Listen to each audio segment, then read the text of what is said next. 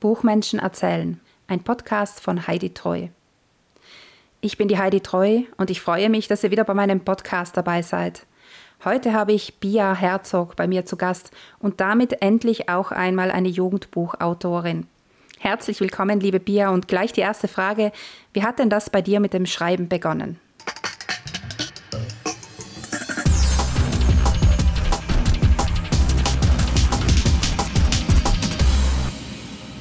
Genau, ich schreibe nämlich eigentlich schon seit ich, weiß ich was, neun oder zehn bin. Damals natürlich alles handschriftlich. Aber es wurde so im Laufe meiner Jugend auch zum Teil ziemlich viel. Das heißt, da habe ich schon so hunderte Seiten oder ja, an die 100, 200 Seiten per Hand geschrieben. Ähm, was dazu führt, dass man heute meine Schrift auch nicht mehr lesen kann. Aber das passt ganz gut. Ich habe was Medizinisches studiert ähm, ich habe Zahnmedizin studiert, was ganz, ganz, ganz anderes, aber ich arbeite nicht als Zahnärztin. Ähm, sowas ähnliches immerhin. Ähm, ja, das, das ging eigentlich alles ganz straight und ähm, geradeaus. Und ähm, ja, die ganze Zeit hatte ich das Schreiben als Hobby im Hintergrund und das war wahnsinnig wichtig für mich. Mhm. Also nicht hauptberufliche Autorin, sondern einfach aus Spaß und an der Freude, oder? Ja, ja, ganz genau. Genau. Und wenn man ein Zahnarzt, also eine Zahnärztin ist oder, oder irgend sowas in die Richtung, dann ist ja auch eine Hennenschrift erlaubt, sagt man halt bei uns. Also die Ärzte haben alle so eine genau. unleserliche Schrift. Du, also 100, 200 Seiten handschriftlich. Was sind denn das dann für Bücher geworden? Ja, das waren damals schon Jugendbücher. Mhm. Und ähm, deshalb bin ich da auch ziemlich festgelegt, würde ich fast sagen. Mhm. Ähm, ja, das sind grundsätzlich irgendwelche Heldengeschichten, natürlich, die ähm, immer mit meinem zentralen Thema Freundschaft zu tun haben. Und ähm, ja, auch ganz oft schon so ein bisschen mit erster Liebe. Mhm. Also richtig Jugendbuchautorin aus ganzem Herzen, oder? Ja, auf mhm. alle Fälle. Das heißt, ich habe ähm, mich so ganz langsam an Fantasy rangetastet, zu lesen. Das habe ich früher nie gemacht. Das Einzige, was ich gelesen habe, sonst ist vielleicht Terry Pratchett, was in die Richtung geht. Aber Terry Pratchett ist jetzt auch nicht ähm, eigentlich ursprünglich ein Fantasy-Autor, finde ich jedenfalls. Ähm, und bisher hatte ich mich immer so ein bisschen geweigert, Fantasy zu lesen, habe da jetzt aber das eine oder andere Werk doch mal verschlungen und gedacht, hm, in diese Richtung könnte man ja auch mal vorsichtig testen. Okay, das heißt, du liest aber auch viel Jugendliteratur, oder? Ja, ja, eigentlich sehr, sehr gerne. Mhm und sehr, sehr viel zum Teil auch natürlich zum Recherchieren, zum Gucken, was machen die anderen Leute, was, mhm. was interessiert die Leser, was lässt sich verkaufen. Mhm. Was liest du denn da so? Einfach nur mal so ein paar Titel hingeschmissen, die, die dich interessiert haben oder wo du gesagt hast, ja, das wäre jetzt was in die Richtung, könnte ich erst schreiben? Ähm, was ich zuletzt gelesen habe, war Running Girl, beziehungsweise ähm, von Simon Mason auch Kid Got Shot. Was mich ja doch ähm, ziemlich gefesselt hat, das waren Jugendkrimis. Ähm, und ähm, hat mich auch in gewisser Weise angefixt, sodass ich mir auch vorstellen könnte, sowas mal einfach auszuprobieren. Mhm. Genau. Also ich bin ja Mami von Jugendlichen und ich habe da bei allen meinen drei Kindern gemerkt, da gibt es irgendwann mal so eine Zeit, wo die, wo die Jugendlichen sagen, ähm, ja, sie finden halt keine Bücher mehr irgendwie so. Also da muss es irgendwann mal so eine Zeit geben, denke ich, wo die Jugendlichen noch nicht ganz fertige Erwachsene sind, aber noch nicht, nicht mehr wirklich Jugendliche und für diese Zeit bräuchte es Bücher und ich habe so ein bisschen das Gefühl, dein Buch, das heißt ja, ihr könnt mich mal, glaube ich, oder nein, wie heißt es nochmal ganz genau? Ja, ihr, ihr mich, mich, auch, auch genau. Jetzt habe ich da einen Aussetzer, genau. Also das könnte was sein für diese Zeit, oder? Ähm, das Buch ist für deutlich jüngere Schon. Kinder geschrieben eigentlich. Ich würde es so ansetzen ab elf, sodass Echt? die Jugendlichen, die, ähm, die in diese Situation kommen, dass sie ja noch nicht ganz ähm, vielleicht reif genug für Erwachsenenbücher sind, dafür eigentlich schon zu alt sind. Mhm. Da passen die nicht rein, glaube ich. Mhm. Also ich habe es angelesen, ich habe mir jetzt, ich habe ja nur die Leseprobe mal gesehen und ich habe mir da gedacht, das könnte auch wirklich für so 16-Jährige gut funktionieren. Aber wenn du sagst ab 11, dann glaube ich dir das natürlich. Ja, das weiß ich nicht, ob 16-Jährige damit wirklich noch klarkommen mhm. oder ob die dann einfach zu, ähm, zu, viele, zu viele Dinge darin sehen, die gar nicht drin sind. Mhm. Oder gar nicht drin sein sollen. Genau. Magst du einfach mal erzählen, worum es geht in diesem Buch? Ähm, es geht um ein Mädchen, die, ähm, die sich daran gewöhnt hat, dass sie keine echten Freunde hat, sondern sich mh, hm, unsichtbare Freunde einfach ausdenkt. Und es fängt an, als sie ja so im Sandkastenalter oder Spielplatzalter ist und ähm, ihre Mutter sie nicht äh, in der Stadt zum Spielplatz alleine gehen lassen möchte. Und dann sagt sie, wieso, ich bin doch gar nicht alleine, die Selma ist doch da. Mhm. Selma gab's natürlich gar nicht. Ähm, aber da Selma nun dabei war, war sie nicht mehr alleine und die Mutter hat sie gehen lassen. Und dann hat das Mädel sich wirklich äh, eine ganze Geschichte um Selma ausgedacht, ähm, die sie dann immer weiter verfeinert hat, immer wieder von ihr erzählt hat, sodass Selma richtig echt wurde für sie und für die Mutter auch. Ja, irgendwann kam das dann raus, dass die gar nicht richtig existiert hat. Und ähm, die Mutter hat sich natürlich Sorgen gemacht. Und das geht weiter. Ähm, je nach Alter und je nach Bedürfnis hat ähm, die Lu sich dann immer weiter irgendwelche Freunde ausgedacht. Und der aktuelle Freund, den sie da hat, ähm, das ist halt Reese. Reese ist so ein, zwei Jahre älter als sie und auch ziemlich verrückt. Ähm, er ist ihr, wie sie selbst sagt, ihr alter Ego der ähm, eigentlich das macht, was sie sich noch nicht so ganz traut. Ähm, eines Tages ähm, kommt dann ihre Mutter nach Hause, sagt, sie hat einen neuen Job. Dieser Job beinhaltet, ein Mädchen zu babysitten, das in Lus Alter ist. Dieses Mädchen Viola hat, eine, ähm, hat einen Unfall gehabt und ähm, hat sowohl einen Arm, ein Auge als auch ihre Mutter bei diesem Unfall verloren.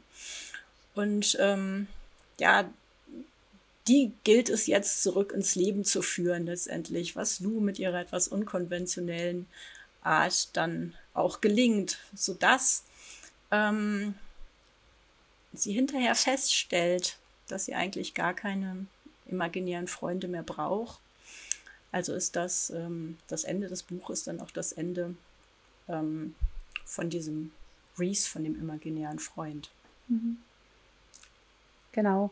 Also ich habe dir ja schon gesagt, das Witzige ist ja, wir haben im Theaterpädagogischen Zentrum vor zwei Jahren, glaube ich, war das, ein Stück entwickelt, wo es genau um diese unsichtbaren Freunde gegangen ist. Und für mich war das immer so ein Phänomen, das ja, das so ganz einzelne Kinder betrifft. Aber da waren einige Kinder dabei, die gesagt haben, sie hatten so einen unsichtbaren Freund. Jetzt, deine Protagonistin ist ein bisschen alt für einen unsichtbaren Freund, oder? Also, das hört dann meistens so mit sechs oder vielleicht auch früher schon auf. Sie ist tatsächlich ein bisschen alt und ähm, Ihr mich auch ist kein Problembuch. Das heißt, wenn man hört, oh, unsichtbarer Freund, dann geht's gleich los mit Hilfe, Realitätsflucht und Traumabewältigung. Und ähm, da muss ja eigentlich was ganz, ganz Schreckliches dahinter stecken, dass, dass sie sich sowas ausdenkt.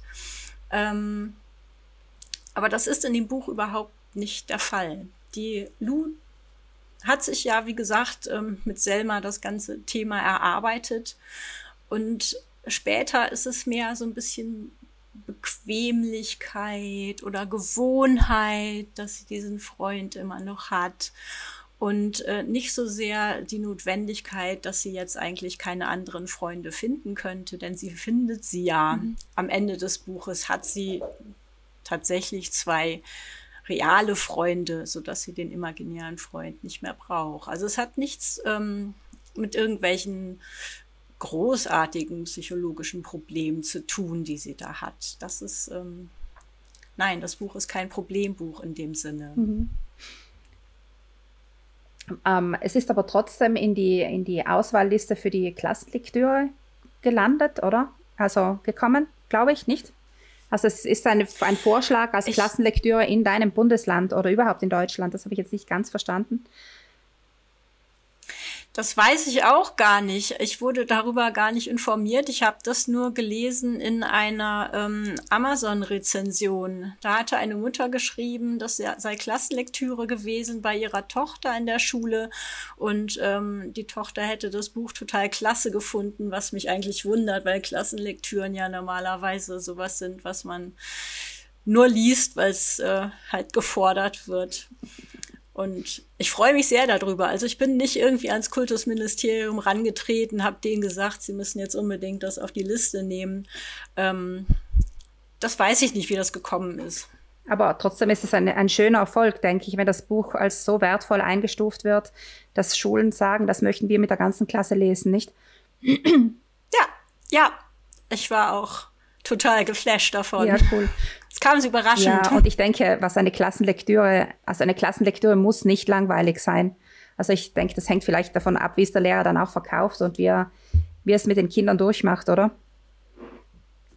Ja, das stimmt. Und ich bin vor allen Dingen froh, dass es ein deutsches Buch von einer deutschen Autorin ist, das jetzt Klassenlektüre dort geworden ist. Ich habe das bei meinen Kindern miterlebt, dass die ganz viele übersetzte Bücher dort mhm. gelesen mhm. haben. Und gut, das, äh, die Arbeit der Übersetzer soll man auch würdigen, aber trotzdem, ähm, ja, das ist ein Beigeschmack für mich. Genau, also einmal das Buch einer deutschen Autorin und dann eben auch einer Frau, finde ich. Das ist immer so etwas, was man eigentlich schon unterstützen sollte.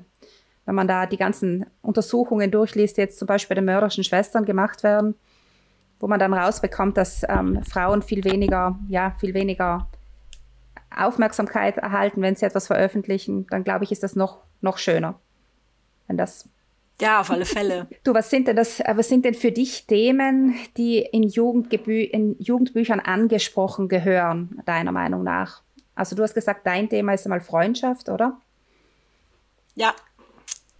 Ja, das ist mir ganz wichtig und das ist auch das wiederkehrende Element eigentlich in allen meinen Geschichten muss man sagen. Es gibt natürlich jede Menge andere Themen. Da braucht man sich bloß ähm, mal anzuschauen, was, was die Jugendjury vom Deutschen Jugendliteraturpreis so alles ähm, in den letzten Jahren gewürdigt hat. Mhm. Ähm,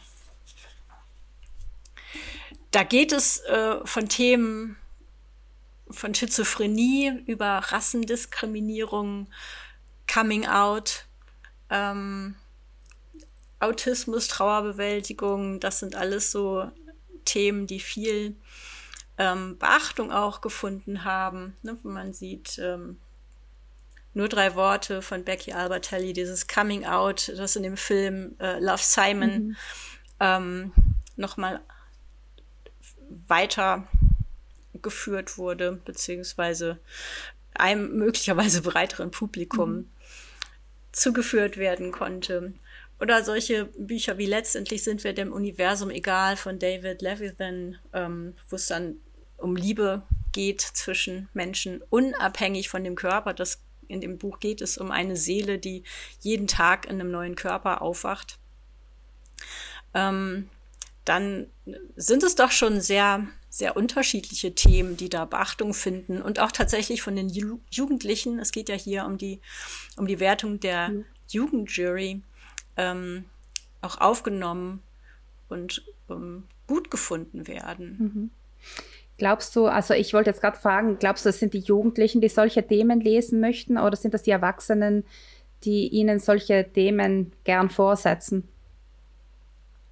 Also in dem Fall ist die Jugendjury, die das äh, so aufgenommen hat und gut aufgenommen hat.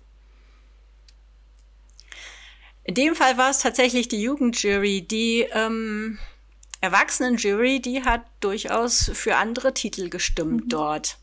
Das hat sich nicht immer überschnitten. Mhm. Ähm, ja, ich weiß es nicht, ob das die Erwachsenen sind, die da den, den Jugendlichen das vorsetzen.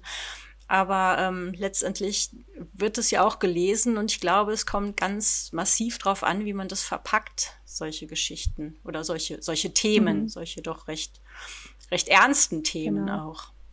Genau. Ja. Ja, und vielleicht brauchen auch die Jugendlichen diese großen Themen, ist jetzt auch mal so eine Theorie reingeschmissen, aber das ist eben spannend, weil, weil man sieht eben gerade über das Thema Autismus ziemlich viele Bücher, die da jetzt rauskommen. Ähm, ja, auch natürlich genau das Coming Out, das, das ist auch immer ein Thema, das jetzt immer öfter in den Büchern rauskommt. Es ist vielleicht auch äh, notwendig, dass das angesprochen wird. Du hast jetzt gerade etwas ähm, äh, gesagt, das auch interessant ist. Es ist die, eine Frage, wie man das Ganze verpackt. Also sind ja große Themen, die einen auch dazu verleiten könnten, da mit dem moralischen Zaunpfahl herumzuschwingen. Ähm, glaubst du, dass es den braucht oder glaubst du, dass es das braucht, dass man das gut verpackt, damit die ähm, Jugendlichen sich dann letztendlich selbst eine Meinung bilden? In einem Buch geht es ja eigentlich immer um eine Entwicklung einer Figur. Das heißt, am Anfang steht die Figur auf eine bestimmte Art und Weise da und während des Buches lernt sie etwas. Mhm. Das muss schon irgendwie rüberkommen.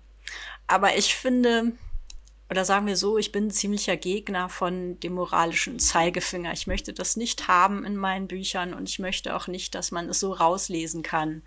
Wenn derjenige, der das liest, sich was rausziehen kann, wunderbar. Aber ich bin nicht derjenige, der den Zeigefinger hebt. Mhm. Glaubst du, dass die Jugendlichen das brauchen? Glaubst du, dass sie gern diese Moral spüren in den Büchern? Nein. Nein, ich glaube, die wollen das nicht haben. Genau. Ich glaube, ähm, die sind so, so eingespannt in der Schule und ähm, von dem Druck immer zu lernen und immer ähm, bei allem was aufzunehmen, dass die auch mal, wenn sie ein Buch in die Hand nehmen, entspannen können sollen und ähm, dann vielleicht eher so ein bisschen unterbewusst was lernen. Genau. Und da sind natürlich Themen wie Freundschaft oder Liebe, das sind immer Themen, die auch für, für alle Jugendlichen wichtig sind, oder? Ja, ich denke schon. Ja, genau. Du, etwas ähm, auch, was mit dem Thema zu tun hat. Also ich habe das jetzt ja schon einige Autoren gefragt, das ist ja aktuell gerade diese, diese ganze Corona-Problematik. Und man sieht jetzt immer mehr auch Bücher auf dem Markt, die sich wirklich mit dem Thema Corona beschäftigen, das irgendwie aufarbeiten jetzt für Erwachsene. Wieso siehst du denn das für die Jugendlichen? Also glaubst du, das ist Thema für die Jugendlichen, dass sie das lesend irgendwie aufarbeiten müssen? Und kannst du dir vorstellen, da selbst etwas zu schreiben in die Richtung? Ähm, bin mir nicht sicher, ob die Jugendlichen das tatsächlich aufarbeiten müssen, aber ich denke, dass es schon wert ist, in die Literatur aufgenommen zu werden. Wir haben es hier mit einer absolut historischen Situation zu tun. Noch nie wegen nichts wurde die Schule geschlossen. So lang. Ja, noch nie wegen nichts äh, sind irgendwelche anderen oder sämtliche anderen Maßnahmen zur Eindämmung der Ausbreitung des Virus jemals getroffen worden. Also es ist komplett neu und das ist komplett historisch, das so ähnlich wie äh, ähnlich historisch wie ähm, dass Deutschland 2014 die Fußball-Weltmeisterschaft gewinnt. Man ist dabei gewesen, ne? solche ja. Sachen oder ne? man ist dabei gewesen, man hat das miterlebt. Ähm, spätere Generationen ähm, werden da wahrscheinlich fragen, wie was wirklich die Schule war zu, je nachdem, wie es sich weiterentwickelt natürlich. Und insofern denke ich schon, dass das ähm, wert ist, in die Literatur aufgenommen zu werden. Ob Jugendliche das jetzt in diesem Moment wirklich wirklich nochmal nacherleben müssen, wo sie es doch tatsächlich live mit mitkriegen, live miterleben, weiß ich nicht. Mhm ob das so sinnvoll ist. Ja, ähm, ja, ist natürlich, ist natürlich schwierig, ob sie es auch lesen wollen, denke ich mir, oder? Genau. genau. Ähm, wobei jetzt, ich weiß nicht, wie streng der Lockdown bei euch war. Bei uns war das ziemlich streng. Wir hatten da wirklich einige Wochen, wo wir das Haus nicht verlassen durften und halt gerade diese 100 Meter vom Haus weggehen durften, wenn wir mit den Hunden auf die Straße gingen, damit die ihr Geschäft machen dürfen. Mhm. Also das war schon wirklich streng und ähm, da haben wir viele Jugendliche erlebt, die so in eine Isolation gegangen sind und diese Isolation dann danach so wie einen, ja, wie, das ist einfach eine Komfortgeschichte gewesen. Also du kannst in deinem Zimmer dich einigeln, gerade über die sozialen Netzwerke mit deinen Leuten in Verbindung bleiben, aber du gehst nicht mehr raus. Und ähm, sowas zu thematisieren, würde ich jetzt schon spannend finden, denke ich mir. Also das wäre, glaube ich, schon ein Thema auch für, für Jugendliche, diese selbstgewählte Isolation die ja nicht nur mit Corona zu tun hat. Das hat ja ganz oft auch bei Jugendlichen, die Computerspiele spielen, also sich dahinter vereinigeln, die sind ja auch in Kontakt mit anderen Jugendlichen. Aber ich, ja. Genau, das stimmt. Die ähm, die suchen sich aber ihren Kontakt. Dieser Kontakt, der findet nicht mehr da statt, wo er sonst stattgefunden hat oder wo er stattgefunden hat, als wir jung waren, sondern dieser Kontakt findet verstärkt auf ähm, ja, Plattformen statt, findet verstärkt über Computerspiele, über Discord, Teamspeak, was es alles gibt, statt. Ähm, und das ist schon eine interessante Entwicklung, die jungen Menschen sind ja nicht in dem Sinne isoliert, dass sie keinen Kontakt hätten nach draußen, dass sie sich nicht unterhalten würden. Die sind halt nur nicht persönlich zugegen. Hm, genau, ja, ja. Also auf jeden Fall spannend. Und da sind wir jetzt gleich ja. schon bei einem Thema angekommen, das mich auch interessiert bei dir. Also ich weiß ja, ich, ich bin von meinem Verlag auch gebeten worden, mich ähm, praktisch zu verkaufen. Verkaufen ist das, falsche Wort, aber einfach die Autorenmarke Heidi Treu so an den Mann zu bringen. Ich soll ähm, in den sozialen Netzwerken unterwegs sein, bin auch begleitet worden bei der Erstellung eines Videotagebuchs und so weiter. Jetzt für meine, für meine Zielgruppe ist das einfach. Meine Zielgruppe ist wahrscheinlich ziemlich auf Facebook, vielleicht noch ein bisschen auf Instagram vertreten. Aber ich weiß, die Jugendlichen sind auf Facebook gar nicht mehr und auf Instagram verschwinden sie immer weiter. Da gibt es andere Plattformen. Ich rede jetzt da, ich schmeiße jetzt da TikTok rein zum Beispiel. Bist du jetzt als Autorin auf TikTok vertreten oder bist du ganz weg? Nee, ich bin nicht auf TikTok ganz einfach, weil ich keine Inhalte habe, die ich da reinstellen könnte. Ähm, für Ihr mich auch, ist es jetzt auch noch nicht so interessant. Letztendlich hatte ich ja gesagt, die Zielgruppe ist ab elf, mhm. vielleicht bis 15. Und ähm, ob die Elfjährigen auf TikTok sind, weiß ich nicht. Wichtig ist, dass sie mich irgendwie erreichen können. Und das machen dann halt meistens die Mütter, die schreiben mich auf Facebook an. Mhm.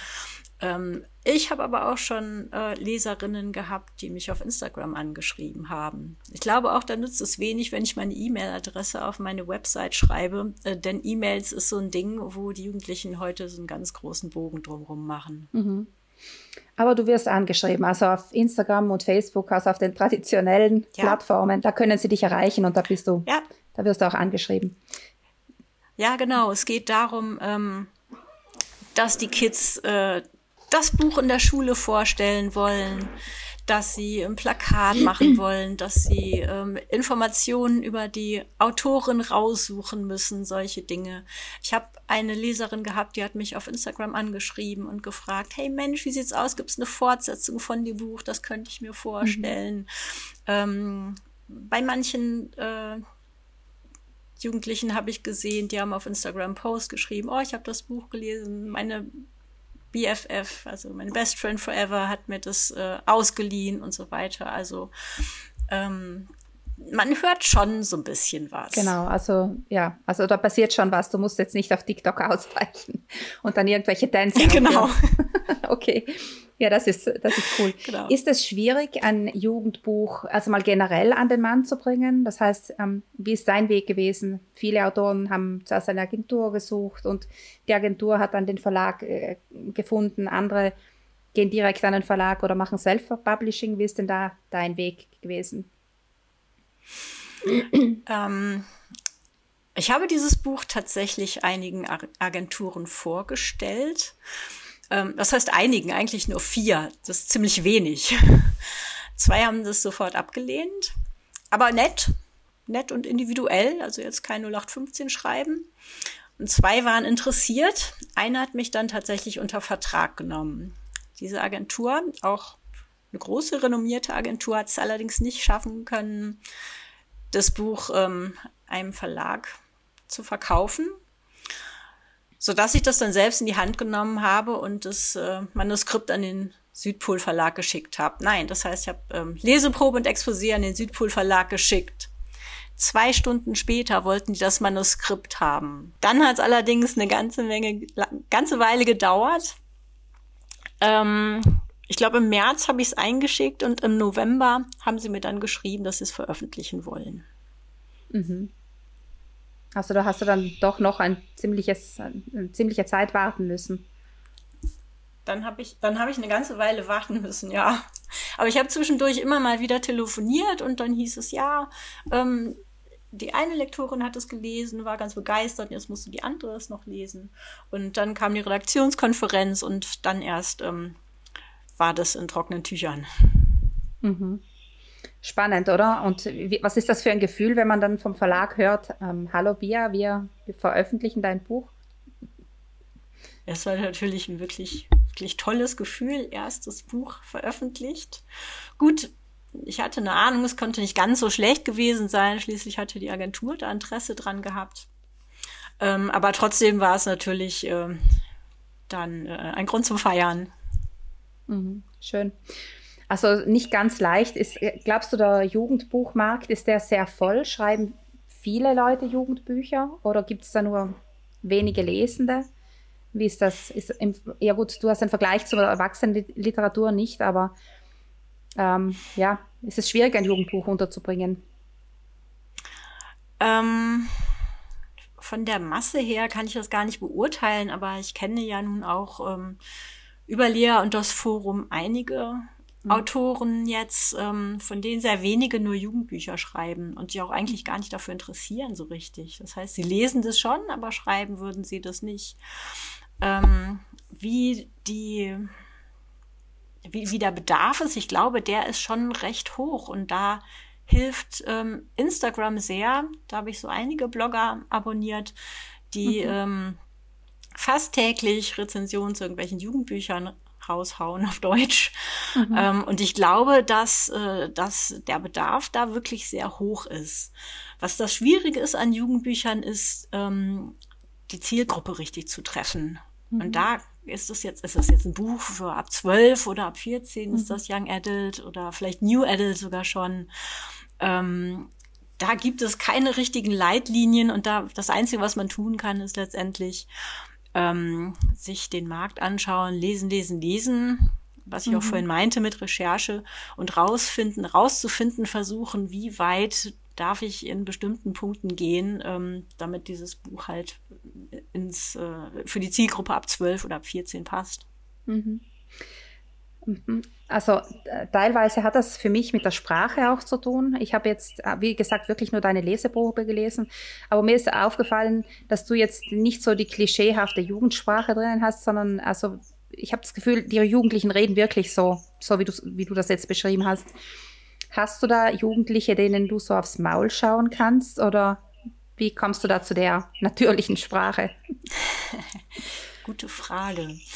Ähm, zuerst mal ähm, hast du natürlich recht, dass man auf gar keinen Fall da irgendwelche Klischees ähm, bedienen sollte. Das, äh, das kommt rüber wie gewollt und nicht mhm. gekonnt. Und das ist, glaube ich, äh, tödlich für so ein Buch.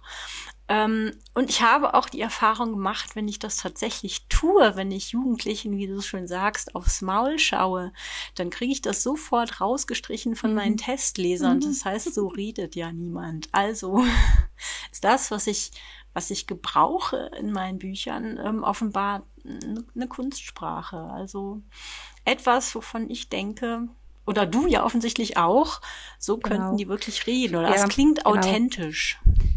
Ja, vielleicht, äh, vielleicht ist das auch nicht immer authentisch, wie sie reden, die Jugendlichen. Das kann schon auch sein, dass es, dass es für uns Erwachsene so eher, ja. Ja, vielleicht. Ja, eben nicht richtig klingt, kann schon sein. Auf jeden Fall in deinem Buch klingt es richtig für mich. Ich hoffe, dass es die Jugendlichen auch so sehen. Aber ich denke schon, also du hast ja schon ziemlich Bestätigung bekommen für dein Buch, oder? Ja, ja, ich denke doch. Mhm, genau. Und das, das ist auch viel, was, ähm, was ich höre, viele Leute sagen, ich mag deinen Stil. Mhm. Also irgendwo scheint es anzukommen, irgendwo scheint da was zu passen. Genau. Das ist, glaube ich, auch die nächste Frage, hat auch mit der Zielgruppe zu tun. Ich habe es ja total leicht. Mein, mein Mann ist immer so der erste Testleser und dann habe ich noch eine Freundin, die meine Sachen liest. Ähm, wer sind, hast du Testleser, frage ich mal gleich, oder sind diese Testleser jetzt Jugendliche? Oder sind das Erwachsene? Das würde mich jetzt auch noch interessieren. Ähm, hauptsächlich sind es Erwachsene. Ähm, ich lese aber meinen Kindern auch vor und die sind so die allerersten Versuchskaninchen. Ähm, und die mhm. sagen dann schon auch ihre Meinung. Meistens finden die das toll, was ich schreibe. Genauso wie würde ich es meiner Mutter vorsetzen. Die würde dann auch sagen, total klasse, Pia. Ähm, aber im Großen und Ganzen sind die Testleser schon Erwachsene. Ich hätte total gerne ein paar Jugendliche. Ich habe jetzt auch ähm, mhm. einige Jugendliche über eine Bekannte rekrutieren können. Die haben das total fantastisch gemacht. Die sind allerdings auch mhm. ähm, schon 17 gewesen für, für die Dinge, die ich gerade schreibe oder überarbeite, eigentlich auch schon ein bisschen zu alt, weil ich das also das Manuskript, was ich jetzt so gerade überarbeite, auch so eher ab 14 ansiedeln würde. Und aus dem, aus der Altersgruppe hätte ich auch gerne mal ein Feedback gehabt. Ähm, mhm. Aber alle Jugendlichen, die ich über Bekannte oder Nachbarn oder wie auch immer rekrutieren konnte, die Bücher zu lesen, die haben das äh, total klasse gemacht und es ist immer sehr, sehr, sehr wertvolles Feedback dabei. Mhm. Also du schaust schon auch, dass es Jugendliche sind, die dir so ein bisschen ja, über die Schulter schauen können, damit du gleich schon die Rückmeldung hast fürs, für dein Buch, oder? Ja, genau. Und die sind total mhm. begeistert davon. Ja, ähm, dann hast du jetzt eh schon gesagt, du arbeitest gerade an einem Manuskript. Ähm, hast du da schon, hast du da schon einen Verlag dafür oder wie weit bist du da mit dem, mit der Geschichte und worum geht's? Ähm, ich würde das einschätzen, dass ich so in den letzten Zügen der Überarbeitung bin. Das heißt, ich hatte gerade noch mal eine Testleserrunde gedreht. Bei einer jugendlichen Testleserin liegt das Buch noch. Ich habe sehr viel spannendes, interessantes Feedback bekommen. Da sind einige Dinge, die ich noch umstellen muss. Es geht im Prinzip ähm, ja um, um ein Mädchen, die ist 16 Jahre alt ähm, und äh, es ist zum Teil eine Zeitreisengeschichte. Also es geht eine ganze Menge um Abenteuer, es geht auch äh, wie immer um Freundschaft, es geht um die erste Liebe zu diesem Jungen aus der Zukunft. Ähm, es geht darum, wie sie ihm dann letztendlich hilft, zurück mhm. nach Hause zu kommen. Es klingt jetzt ganz anders als dein äh, erstes Buch. Ähm, also man kann jetzt nicht sagen, dass deine Buch einem, Bücher einem bestimmten Muster folgen, oder? Wie, wie siehst du das? Probierst du gerne mal was Neues aus? Definitiv. Auf alle Fälle. Und das habe ich seit, seit ich angefangen habe zu schreiben, immer unterschiedliche Dinge ausprobiert, unterschiedliche Perspektiven oder unterschiedliche ähm, Tempus, also ob ich jetzt im mhm. Präsen schreibe oder in der Vergangenheit oder wie auch immer. Ich habe äh, schon ganz früh ausprobiert, ein Buch aus zwei verschiedenen Perspektiven zu schreiben. Beide in Ich-Perspektive, was heute also viele Jugendbuchautoren machen. Ähm, ich hatte auch ganz, ganz früh schon äh, eine Geschichte über ähm, ja, ein Coming Out geschrieben. Mhm. Ähm, sehr spannend, ja, ich probiere total gerne aus. Und ähm, ich habe einmal ausprobiert, wie das ist, äh, wenn die Protagonistin jetzt eine, eine nervige Figur ist. Hat überhaupt nicht funktioniert, aber ich fand es total spannend, das mal auszuprobieren. Genau wie, wie Reese letztendlich, der unsichtbare Freund. Was mich daran so angefixt hat, ist einfach zu gucken, wie komme ich damit durch, wenn ich ihn so real wie möglich schreibe. Ich wollte gerne, dass der Leser beim Lesen vergisst, dass Reese, also Lou aus ihr mich aus Freund, äh, dass der eigentlich gar nicht wirklich existiert. Ich wollte, dass er, dass er über weite Strecken denkt, ach Mensch, der ist ja wirklich und dann immer mal wieder drauf gestoßen wird, ach stimmt ja gar nicht. Der ist ja nur erfunden. Das war was, was ich ausprobieren wollte. Ähm, und ja, jetzt ähm, mit dieser Zeitreisegeschichte ist das auch was, was ich gedacht habe, das kann man ja einfach mal probieren. Momentan schreibe ich an einem Roadtrip, also so eine Art Roadmovie wollte ich immer mal machen. Und dann hatte ich ja auch schon gesagt, Krimi ist was, was mich auch noch mal reizt, wollte ich auch noch mal testen. Gut, aber immer für Jugendliche. Ja, immer für Jugendliche, auf mhm. alle Fälle. Das ist, ähm, weiß ich nicht, ist irgendwie gesetzt.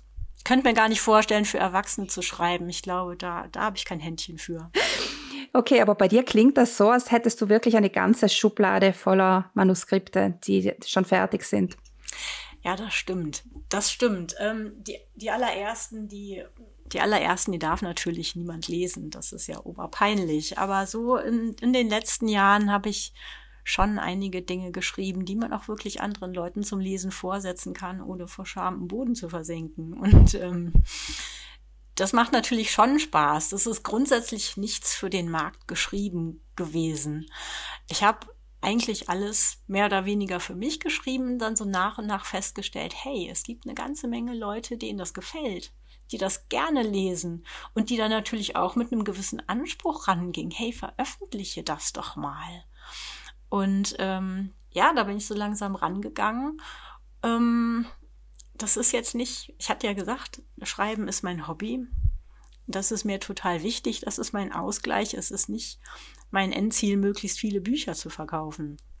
Natürlich schon, von dem einen, was ich geschrieben habe, wäre es natürlich klasse. Und es wäre auch schön, wenn ähm, ja noch das eine oder andere dazukommt. Ähm, aber das ist nicht der Grund, aus dem ich das schreibe. Und deshalb finde ich das immer so ein bisschen schwierig. Dann gucke ich auf den Markt und schreibe das, was am Markt gewünscht ist dann kommt vielleicht nicht das Buch dabei raus, was ich mir vorstelle. Aber die Bücher, die ich mir vorstelle, die sind vielleicht auch gar nicht so schlecht.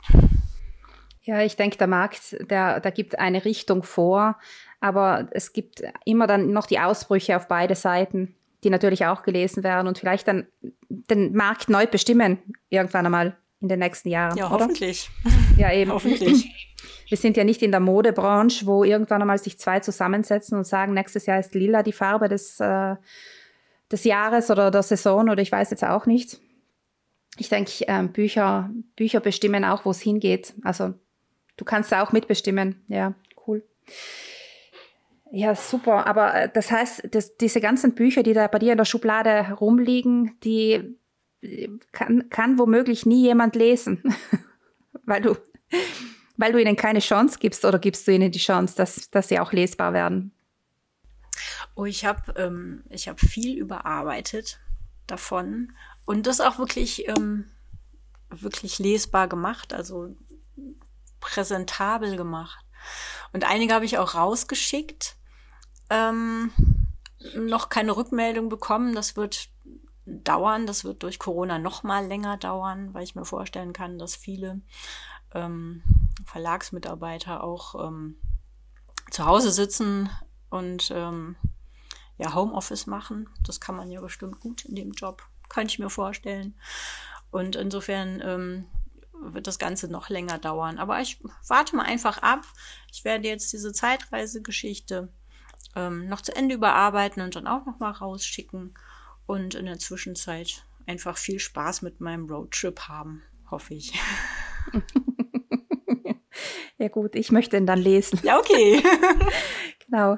Du, wie beginnt das bei dir? Wenn du eine, also wenn du ein Buch schreibst, dann sitzt du da vor deinem PC jetzt mittlerweile, also nicht mehr handschriftlich, sondern ich vermute mal vor dem Computer, ja, auf oder? auf alle Fälle. Also nein, das Handschriftliche hat sich erledigt. Das könnte ich wahrscheinlich selbst nicht lesen. okay, also dann ähm, sitzt du da vor dem PC, hast das leere Blatt vor dir oder den leeren Bildschirm und dann beginnst du zu schreiben oder plottest du erst ausführlich, wie ist denn da dein Weg? Ähm, inzwischen plotte ich ziemlich viel. Das heißt, ich überlege mir in meinem Kopf, wie diese Geschichte sich entwickeln soll. Was, was ist der Hauptcharakter, was ist die Hauptfigur? Ähm, was soll die lernen in dieser Geschichte? Wie soll die sich entwickeln? Und ähm, bevor ich so richtig loslege, habe ich schon einige Szenen in meinem Kopf durchgeplant. Und dann brauche ich nur noch, was heißt nur noch? dann brauche ich ganz wichtig den richtigen Ton. Ich brauche den richtigen Ton, was ja. dazu führt, dass ich durchaus so einen Anfang von der Geschichte zehnmal schreiben kann, noch nicht, mhm. nein, nein, es geht noch nicht um das Überarbeiten. Das kommt danach, wenn ich den Ton gefunden habe und die Geschichte abhebt sozusagen. Und dann mhm. wird der nicht nur zehnmal überarbeitet, dann wird der wahrscheinlich 50 oder 100 Mal überarbeitet, der Anfang. Aber wichtig ist, den Ton zu treffen, sodass die Geschichte abheben kann.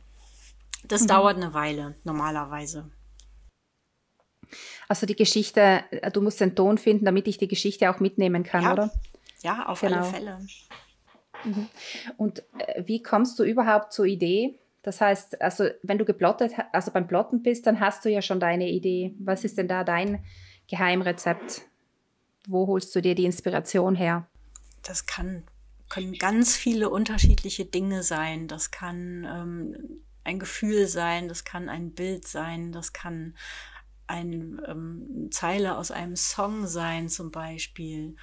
Ähm, manchmal sind es sogar einige Ideen, die ähm, einige ganz unterschiedliche Ideen, die man zusammenbauen kann und die dann eine Geschichte ergeben. Das Ganze wächst so nach und nach.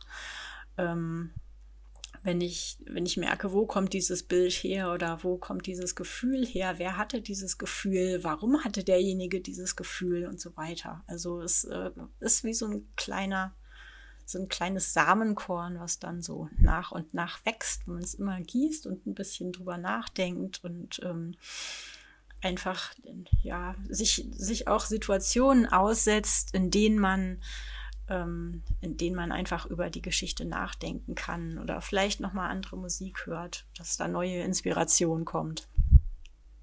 Ich höre ganz oft von Leuten ähm, den Satz, das könnte ich gar nie, ich hätte gar nie so, so, so viele Ideen. Glaubst du, dass das etwas ist, was dich ähm, besonders macht? Oder ist das so, dass andere Leute diese, an diesen Ideen vielleicht vorbeigehen, die sie auch hätten? Bist du da besonders offen dafür oder kann sich der Samen bei dir einfach besser festhaken? Wie, wie ist denn das? Ähm, das ist eine gute Frage. Ich würde mich persönlich eigentlich auch gar nicht als kreativ bezeichnen. da kenne ich Leute, die, die deutlich, deutlich, deutlich kreativer sind. Aber vielleicht kann ich aus dem bisschen Kreativität, was ich habe, dann doch einfach was machen. Oder vielleicht will ich das auch einfach. Das könnte der Unterschied sein. Oder ich habe die Mittel. Das heißt, ich weiß, dass ich schreiben kann und ich weiß, dass ich diese Ideen irgendwie auf Papier bringen kann. Und ich weiß, dass es Leute gibt, die mir dabei helfen, die das lesen, die das kritisieren, die Vorschläge haben, die ähm, dann vielleicht die kreativen Ideen haben, die äh, ich noch gebrauchen könnte. Und wenn man dieses Netzwerk nicht hat, äh, das ist dann schon deutlich schwieriger. Also auf jeden Fall hast du, hast du viel schon geschafft, glaube ich. Und ich wünsche dir das auch und deinen ganzen Helfern und Lesern. Und bedanke mich ganz herzlich für das Gespräch. Ja, vielen Dank, dass ich dabei sein durfte, Heidi. Es hat viel Spaß gemacht. Und ähm, vielen, vielen Dank. Das war die Jugendbuchautorin Pia Herzog. Wenn ihr mehr über sie erfahren wollt, dann findet ihr in der Beschreibung die Links zu ihrer Website und zu ihren Seiten in den sozialen Netzwerken. Ich bedanke mich ganz herzlich bei euch fürs Dabeisein und ich freue mich, wenn ihr auch das nächste Mal wieder reinhört in meinen Podcast Buchmenschen erzählen.